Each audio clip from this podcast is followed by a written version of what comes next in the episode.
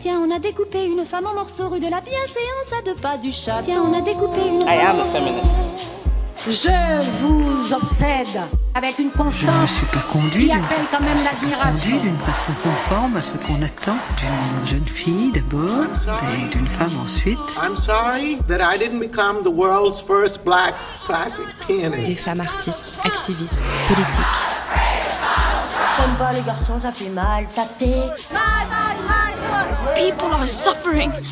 People are dying. How dare you? C'est même pas la faute des juges, c'est le, c'est le système. J'irai où je veux, je tracerai ma route. La poudre, pour moi maintenant, ça devient une archive extraordinaire du féminisme euh, de cette dernière décennie. Quoi. Bienvenue dans la Boum. poudre. With Capella University's FlexPath format, you can set your own deadlines, learn at your pace, and access most coursework from anywhere at any time. Imagine your future differently at capella.edu. Je suis Lorraine Bastide et aujourd'hui je reçois Michel Perrault. Ceci est la deuxième partie de notre échange. s'intéresser aux femmes, c'était comme déchirer un, un- un voile, c'était comme euh, écarter un rideau, c'était comme dissiper la nuit, c'était comme accueillir euh, un- un- une l'aurore, euh, si, si on peut dire.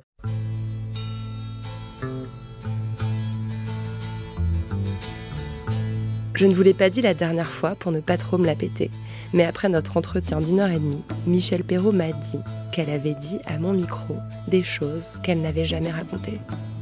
Je crois que je sais à quel passage elle fait allusion, parce qu'à un moment, j'ai senti un sanglot monter en moi et j'ai vu une larme rouler calmement sur sa joue droite. Après, en sortant de l'interview, Michel n'était que joie. Elle a traîné dans le studio de Nova Spot, posé des questions à Sophie, notre stagiaire qui est étudiante en histoire, s'est enquis du modèle économique du podcast, du rythme de diffusion de nos prochaines invités. Elle a fait preuve d'une curiosité comme j'en ai rarement croisé et qui est probablement la raison pour laquelle Michel Perrault est la plus grande des historiennes. Si vous écoutez souvent La Poudre, vous savez comme j'aime l'histoire. Si vous ne les avez pas encore écoutés, je vous invite, juste après l'écoute de celui-ci, à fouiller dans nos archives pour retrouver mon échange avec Bibia Pavard ou l'épisode Marguerite Durand avec Christine Barr. Mais cet échange-là, il est bien plus que de l'histoire. Il est l'histoire de Michel Perrault. Souvenez-vous, on en était à ses souvenirs de la Seconde Guerre mondiale. Avec Michel Perrault, on a parlé d'Algérie, de fascisme et d'amour. En tout cas, cette guerre, euh, quand vous en parlez, c'est encore tellement euh, vivant hein, quand vous rafaites ce récit euh, qui, qui date d'il y a quand même euh, 70 ans. C'est Oui. très émouvant de vous entendre le, le décrire avec autant de précision. Et, et ce qui en découle, c'est quand même une période. Enfin, Pétain, il laisse des traces extrêmement profondes sur la société française. Et avant 68, il y a, il y a quand même deux décennies où euh, la religion est très présente en France, les femmes sont, sont très tenues, on les éduque à la couture, à la cuisine, etc. Et vous-même, vous avez reçu une éducation très religieuse. Euh, vous avez aussi embrassé la foi. Je crois que c'était un peu pour faire plaisir à votre grand-mère. Euh, et, et je- je, sais que j'ai lu que euh, à l'époque il y avait une forme de culpabilité euh, qui était qui reposait sur les épaules des femmes, comme si c'était pour épargner les femmes en fin de compte qu'on avait laissé les Allemands s'installer en France et que les femmes devaient payer pendant plusieurs décennies le coût de cette guerre. Oui, bien sûr. La culpabilité, c'était le discours que on nous tenait, par exemple, dans ce cours religieux où j'étais élève. C'est fou ça Euh, quand même. Oui, euh, nos parents étaient coupables. hein. Il y avait l'idée que nos parents étaient coupables. Et pourquoi est-ce qu'ils étaient coupables? Surtout parce qu'ils n'avaient pas voulu faire d'enfants. hein. Moi, j'étais fille unique, mais j'étais pas la seule. Dans ma classe, il y avait beaucoup de filles uniques. Donc, euh, l'idée, naturellement, c'était pas expliquer tout ça, hein, mais c'était sous-jacent. C'était l'idée que, au fond, nos parents s'étaient aimés. Et, oui, euh, on le disait pas parce qu'on n'osait pas parler de sexualité, bien entendu, mais que nos parents n'avaient pas voulu avoir d'enfants et que, par conséquent, nous, les femmes de demain, nous devions avoir une autre mentalité, nous devions nous marier, avoir des enfants, euh, être des bonnes épouses, des bonnes mères. Oh oui, c'était un discours extraordinairement conformiste, conventionnel, hein, véritablement. Mais euh, je m'en suis libéré. Je m'en suis libéré très vite. Je m'en suis libéré très vite pour plusieurs raisons. D'abord parce que mes parents n'étaient pas comme ça, du tout. En vérité, il y avait une profonde contradiction entre l'éducation que j'avais dans ce cours religieux et l'éducation que j'avais chez moi.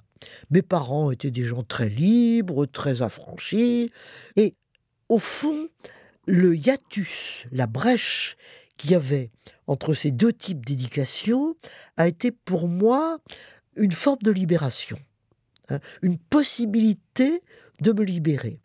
Et comme par ailleurs j'ai tout de suite fait des études, mes parents m'y encourageant, il n'y avait aucun problème.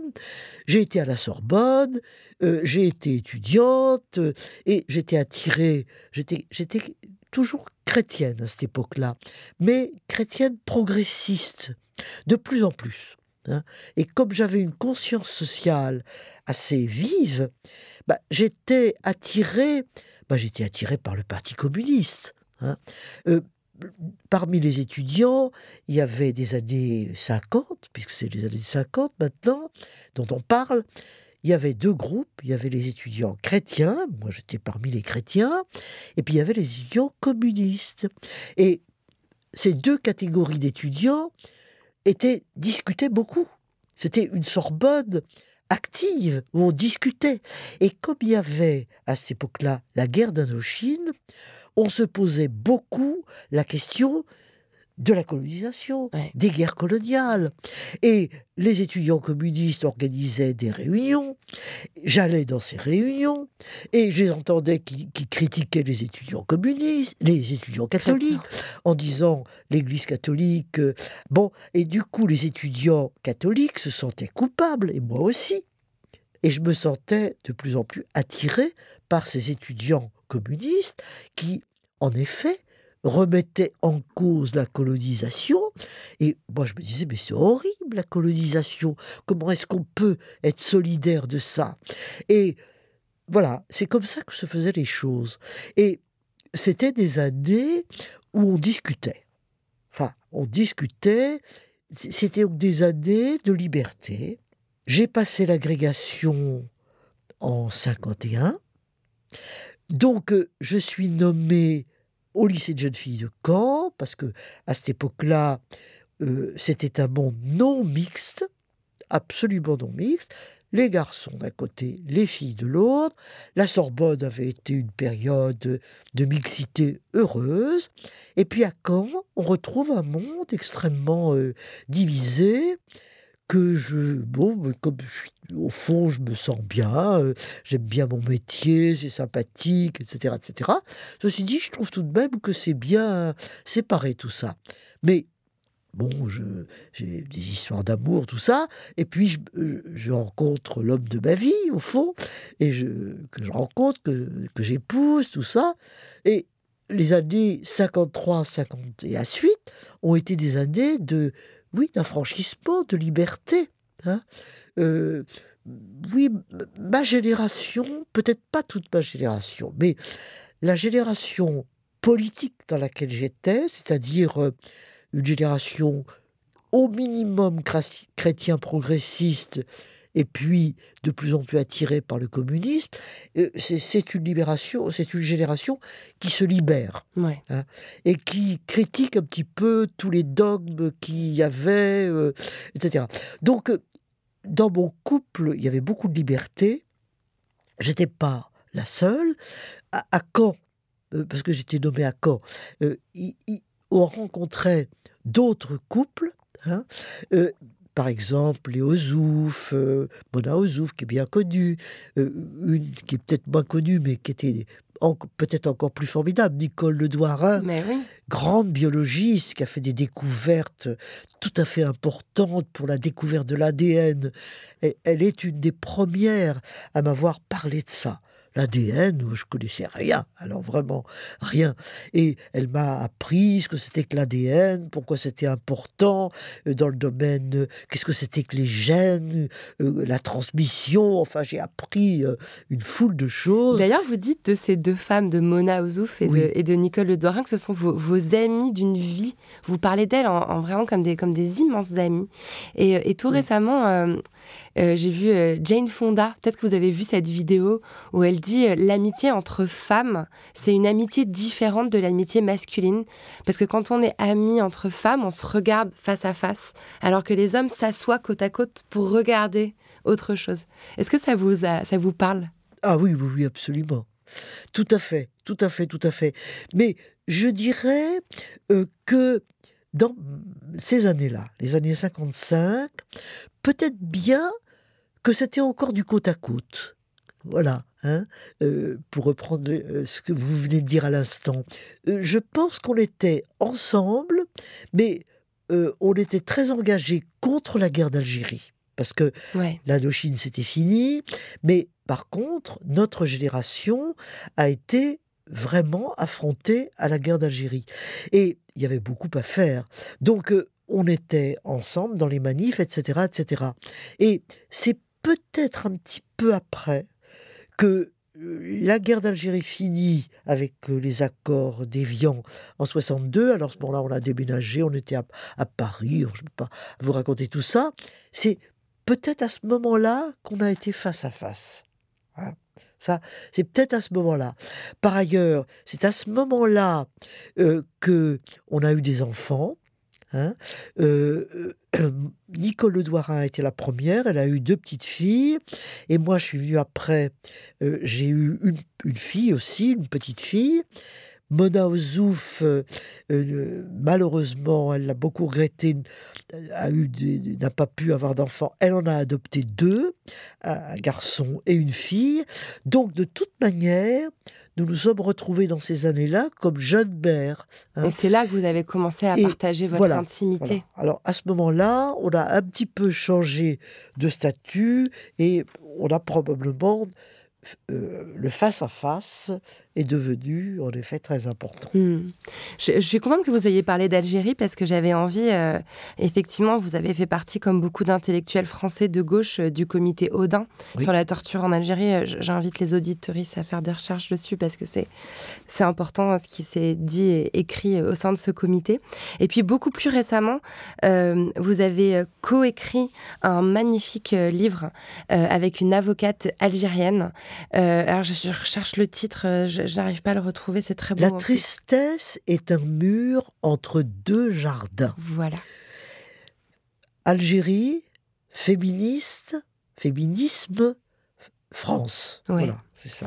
et, titre, ça. Et dans ce livre, dont, j'ai lu quelques extraits, on voit, enfin, il est sorti en 2021, vous l'avez écrit pendant le confinement, c'est vraiment un, un, échange épistolaire.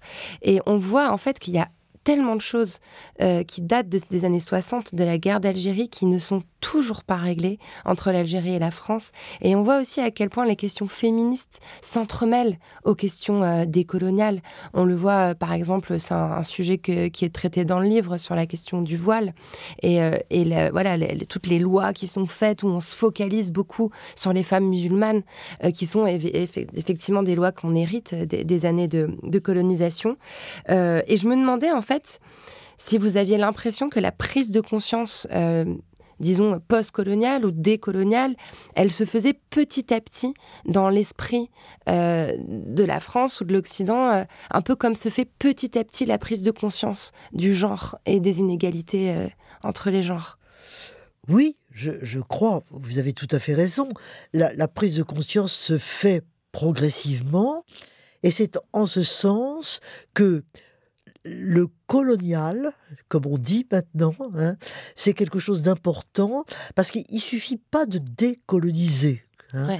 Décoloniser, ça veut dire le pays est indépendant et puis ça y est, c'est fini, c'est réglé. On l'a cru dans ma génération, on a cru qu'il suffisait. Euh, bon, l'Algérie est indépendante, ben voilà, elle prend son sort en main et puis c'est fini. Mais en réalité, quand on colonise, on domine pendant des années.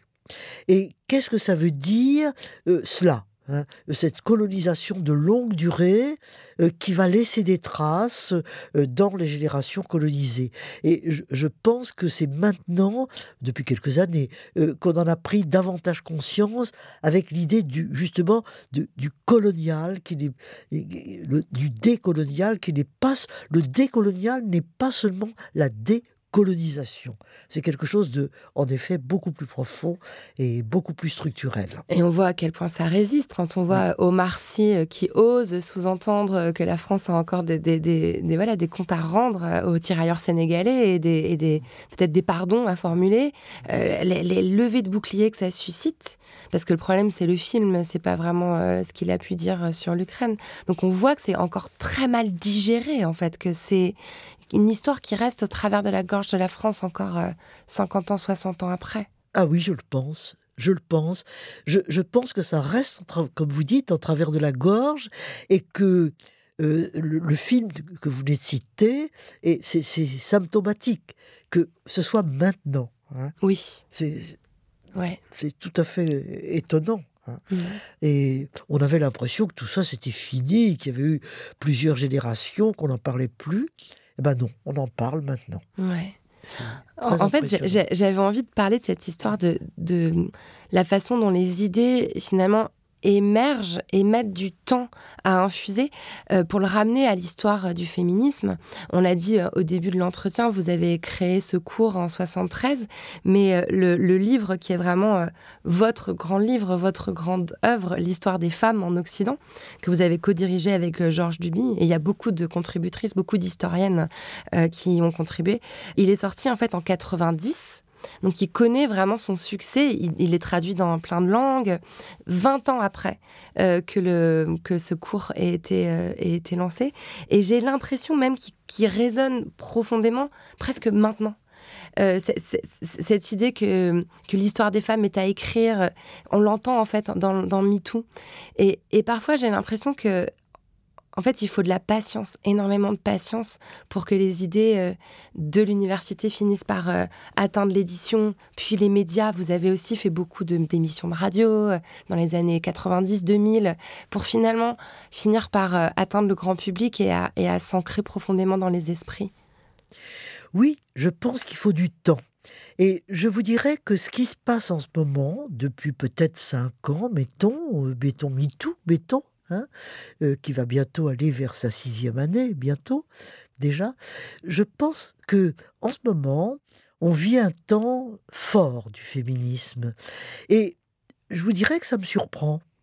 Vous voyez, je ne m'y attendais pas. Je ne m'y attendais pas. Euh, vous l'avez dit depuis le début, vous en êtes vous-même un témoin par le fait que vous me demandiez aujourd'hui de parler avec vous. Hein. Vous en êtes un témoin. Il y a une demande des jeunes féministes que vous êtes aujourd'hui sur euh, les rapports entre hommes-femmes et c'est presque quelque chose de nouveau par rapport euh, aux années qu'on a vécues depuis euh, un demi-siècle. Hein. Euh, il y a eu des années extrêmement actives, 70-80, et puis après, il y a eu quand même un petit assoupissement. Nous, on a continué à travailler. Vous n'avez jamais arrêté, vous hein on, on, a continué, bien sûr, mais c'est vrai que maintenant, dans ces années que nous vivons, il y a une espèce de renaissance du féminisme qui aboutit à une demande de témoignage Hein, euh, tel que nous, nous le vivons, euh, vous et moi, en ce moment. Donc oui, c'est à la limite, c'est réconfortant. C'est réconfortant. D'un côté, c'est réconfortant. D'un autre côté, on peut aussi se dire, si on le fait maintenant, c'est peut-être que tout n'a pas été réglé et qu'il y a encore euh, beaucoup de choses à régler pour les femmes maintenant, non seulement en France, mais évidemment dans le monde. Hmm. Parfois, on, compare l'époque qu'on vit actuellement euh, justement aux années 30, parce que parallèlement à ces mouvements sociaux, euh, qu'on pourrait comparer d'ailleurs au Front populaire, euh, enfin voilà, et on voit aussi malheureusement l'extrême droite prendre le pouvoir ou menacer de prendre le pouvoir. Est-ce que vous, cette, cette comparaison, elle vous semble légitime? Oui, elle, oui, elle me semble légitime. et quand on voit la, force, euh, j'allais dire, masculine au mauvais sens du terme, bien entendu, euh, de pouvoir comme celui de Poutine, hein, bah, évidemment, on pense à Hitler. Euh, on va pas dire que Poutine est nazi. Euh, théoriquement, Poutine, quand il s'attaque à l'Ukraine, ce qui est vraiment affreux, hein, dit qu'il lutte contre le nazisme. Donc, il se revendique pas du nazisme, évidemment. Hein. Mais on est quand même frappé de la force de ce pouvoir militaire viril hein, euh, qui s'affirme sur la Russie d'aujourd'hui et qui combat l'Ukraine. Et puis on voit la même chose, ce pouvoir euh, vraiment euh, tout à fait ultra viril en Hongrie, mettons. Hein. Et on voit aussi que dans des pays comme la Pologne, alors c'est pas tout à fait la même chose, mais l'avortement n'est pas reconnu. C'est encore une difficulté extrêmement grande. Donc, on peut en effet faire des comparaisons, mais euh, il faut toujours se dire que en histoire, rien ne se reproduit absolument à l'identique et que la situation actuelle demande à être analysée euh, pour ce qu'elle est, c'est-à-dire différente. La, Russie d'aujourd'hui, on ne peut pas dire que c'est l'Allemagne d'Hitler. On ne peut pas dire ça. C'est vraiment une combinaison subtile euh, d'une Russie euh, peut-être euh, à la fois héritière de la Russie des tsars, mais héritière également de l'Union soviétique, qui a été quand même un moment tout à fait importante, et ça forme une curieuse combinaison qu'il faut décrypter en tant que telle dans l'histoire de l'Europe centrale, des rapports entre la Russie proprement dite et l'Ukraine, c'est une histoire compliquée. Hmm. On est parti dans, le grand, je voudrais qu'on revienne un peu à l'intime et, euh, à la chambre. Euh, vous avez écrit l'histoire des chambres, comme dans La chambre à coucher. Euh, c'est l'un de vos ouvrages d'ailleurs les plus, connus, qui a connu le plus de succès. Il a reçu le, le prix Femina. et je voudrais lire un passage que je trouve magnifique. Bien des chemins mènent à la chambre. Le sommeil, l'amour, la méditation, Dieu, le sexe, la lecture, la réclusion, voulue ou subie. De l'accouchement à l'agonie, elle est le théâtre de l'existence, là où le corps dévêtu, nu, là, désirant, s'abandonne. On y passe près de la moitié de sa vie, la plus charnelle, celle de l'insomnie, des pensées vagabondes, du rêve, fenêtre sur l'inconscient, sinon sur l'au-delà. C'est magnifique de se dire que vous avez écrit une histoire euh, d'un lieu euh, qui est celui de l'intime. Et est-ce qu'il n'y a pas un point commun finalement euh, dans vos travaux, que vous travaillez sur les femmes ou sur les prisons ou sur la chambre, pour raconter ce qu'on cache, ce qui est invisible? Oui, sans doute. Peut-être même que je ne m'en suis pas rendu compte moi-même. Mais il y avait en effet, pour moi, euh, une attirance sur l'ombre, une attirance de l'ombre, hein.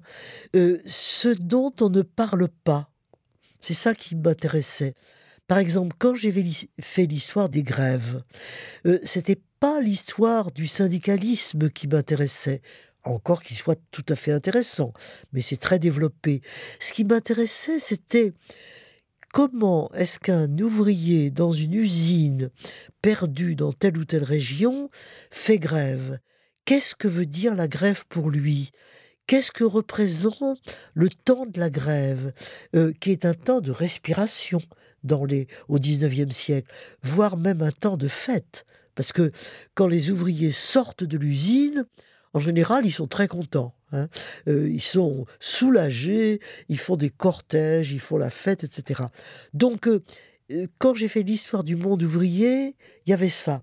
Et puis ensuite, quand je me suis intéressé aux prisons, c'était parce que le monde des prisons, bah, c'est aussi un monde tout à fait caché, dont on ne parle pas, la cellule de prison, le, le, délinquant, le criminel, c'est des gens rejetés euh, par euh, le centre du pouvoir, rejette tout à fait les gens de la périphérie. Les femmes, n'en parlons pas. Les femmes étaient, ce sexe entier n'avait pas d'histoire. On n'en écrivait pas l'histoire. Il était dominé, absent de l'histoire. Par conséquent, s'intéresser aux femmes, c'était comme déchirer un, voile, c'était comme écarter un rideau, c'était comme dissiper la nuit, c'était comme accueillir une l'aurore. Hein, si, on peut dire. Euh, oui, euh, je pense qu'il y a un point commun entre ces mondes tous ces mondes obscurs. Hmm. L'obscurité elle-même. Hmm. Et il y a une question que j'ai remarquée qui revient en fait dans, beaucoup de vos travaux euh, sur la chambre, mais aussi sur la famille, par exemple. c'est une interrogation sur l'amour sur l'histoire de l'amour. Vous écrivez même les histoires d'amour ont-elles une histoire? Euh, Et finalement, ça revient à se poser la question de l'amour comme une construction culturelle, comme une construction sociale. J'ai l'impression que MeToo est un petit peu en train d'amener ce genre d'interrogation. Finalement, euh, est-ce que même le couple, cette histoire de se mettre avec quelqu'un, euh, pas écrit en fait par l'histoire? Oui, l'amour, bah, l'amour est central. Hein. Qu'est-ce que nous vivons dans nos vies s'il n'y a pas une histoire d'amour? Simplement, ces histoires d'amour euh, peuvent être très diverses. Hein. Euh, notre, notre, société, nos sociétés ont été construites autour de l'hétérosexualité. Bon, l'hétérosexualité n'est qu'une forme d'amour. Très importante. Et je crois justement que dans l'hétérosexualité, il faut voir les rapports des hommes et des femmes. Et ce sujet de l'histoire des rapports hommes-femmes est central. Pourquoi et comment est-ce qu'on a pu oublier euh, que cette histoire entre les hommes et les femmes tissait l'histoire en dehors des guerres, du pouvoir, des conflits, etc. etc. Donc euh, dire d'abord que les histoires entre hommes et femmes, les rapports entre hommes et femmes ont une histoire. Et puis, on peut aussi s'aimer en dehors de l'hétérosexualité. L'homosexualité est une forme qui a été longtemps refoulée, euh, refusée, non seulement refoulée, mais condamnée, refusée. Et il y a eu des gens malheureux. Il y a des gens qui se sentaient euh, un amour, un homme aime un autre homme, une femme une autre femme, et on leur dit c'est mal, hein, c'est pas possible, c'est voilà. Et découvrir que c'est possible, euh, que il y a une hétérosexualité reconnue, mais reconnu dans la domination. Donc il va falloir en faire quelque chose, eh et, en faire quelque chose d'autre. Hein. Et puis une homosexualité devenue légitime, euh, dans nos pays maintenant, heureusement, c'est reconnu. Ben, voilà, tout ça, ce sont des histoires. Hein. c'est des histoires collectives et c'est des histoires individuelles euh, de chacun, de chacune. Et euh, faire la découverte de ça à travers le temps, euh, se demander qu'est-ce que c'était les rapports hommes-femmes dans l'Antiquité ou au, Moyen Âge, mettons, hein, qu'est-ce que ça voulait dire Qu'est-ce que ça a été que le 19e siècle, tellement, qui nous structure encore Qu'est-ce que ça a été que cette époque très rigide pour les rapports hommes-femmes, mais où finalement ils ont commencé à, se revendiquer comme libres. Tout ça, ce sont des histoires absolument passionnantes. Mmh. Et en faire l'histoire, faire l'histoire de la vie privée, euh, faire l'histoire des rapports entre les sexes, faire l'histoire des femmes, faire l'histoire des chambres, où s'exprime justement aussi bien l'aspiration à la solitude et au rapport à soi dans une chambre qu'on revendique pour soi, une chambre à soi, comme disait euh, Virginia Woolf, et puis une histoire de rencontre euh, entre les sexes ou entre euh, les mêmes sexes. Oui, tout ça, ce sont des histoires. Vous avez accès à votre chambre à vous? Ah oui, tout à fait.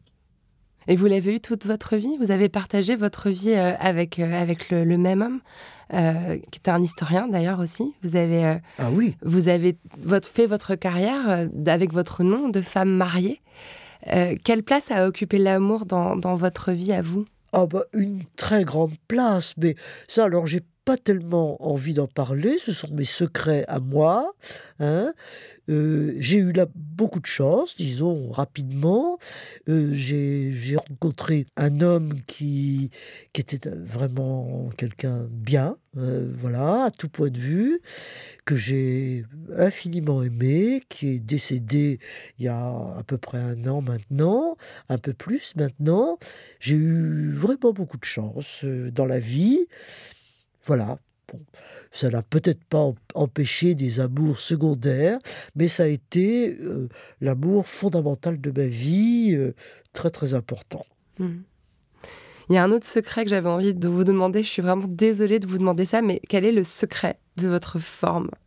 Vous êtes tellement radieuse, vous êtes tellement euh, belle, euh, avec votre manucure parfaite, cette élocution parfaite, cette forme qui fait que vous êtes encore en train de faire des plateaux de radio et des plateaux de télé euh, à 94 ans. quel, est le secret de votre santé en fait? Peut-être ce sont les gènes dont me parlait mon ami Nicole Ledouarin.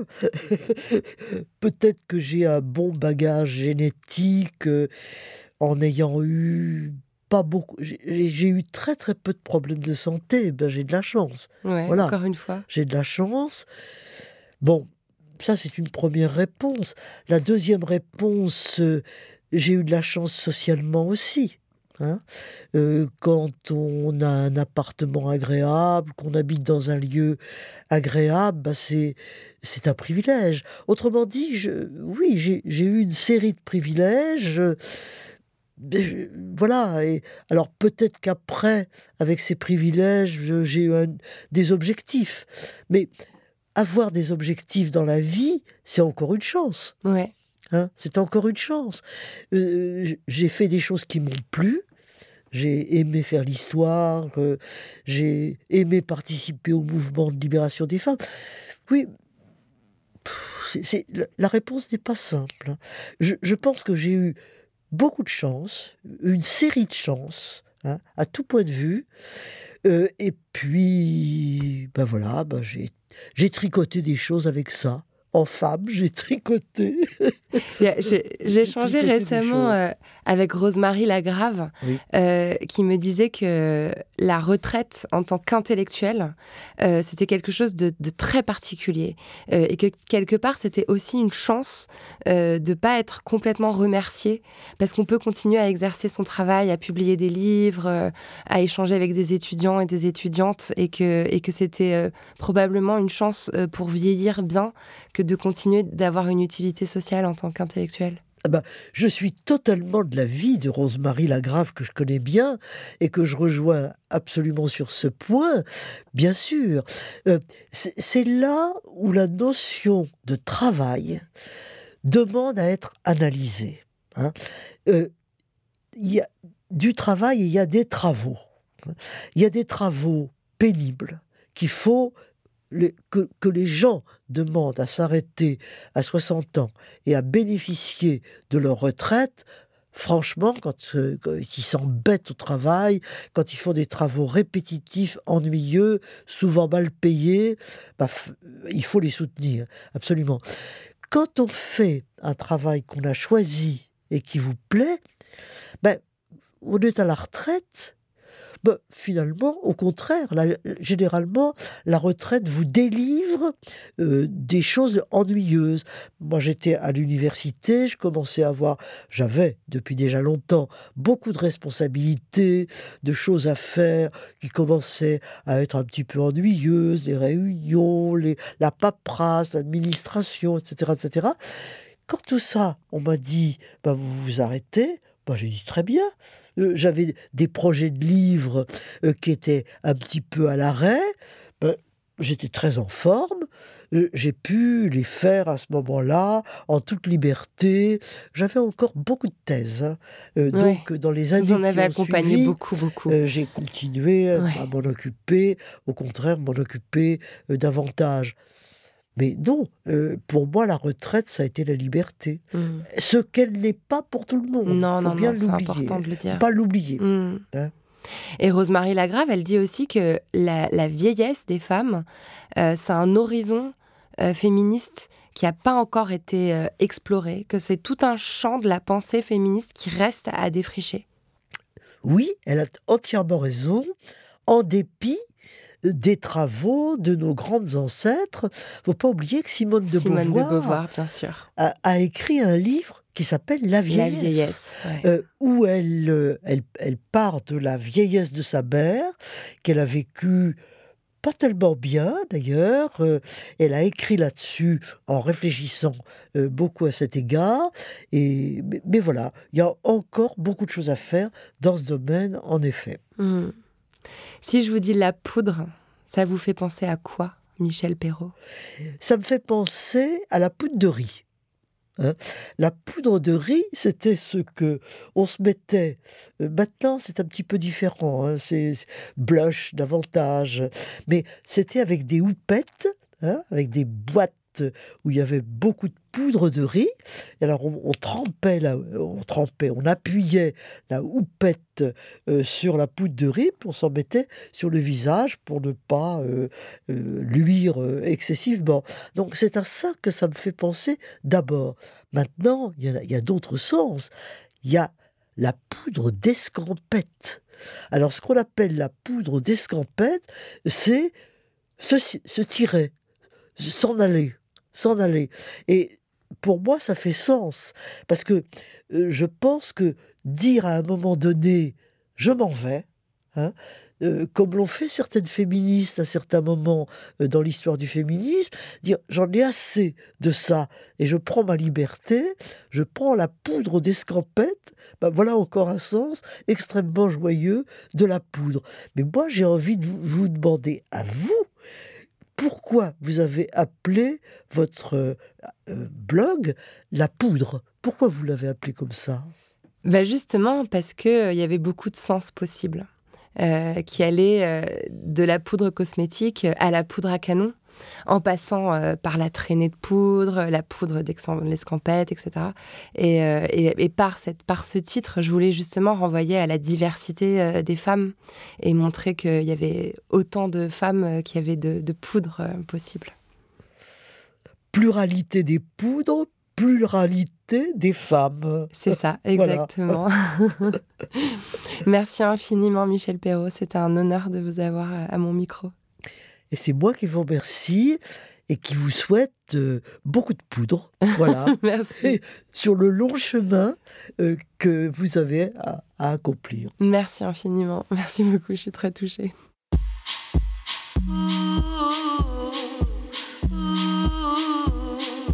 Merci à Michel Perrault d'être venu faire parler la poudre avec moi. La Poudre est un podcast de Lorraine Bastide, diffusé en exclusivité sur Spotify. À la production, Marie-Laurence Chéry, assistée par Sophie Volatier-Godard. À la prise de son, Thomas Torres. Au montage et au mixage, Marion Emery. Le générique est une réalisation de Lorraine Bastide et Marion Emery sur une idée originale de Aurore Meyer-Mailleux et un tapis musical signé Bonnie Banane. Vous pouvez retrouver la poudre sur les réseaux sociaux et nous y faire tous vos retours.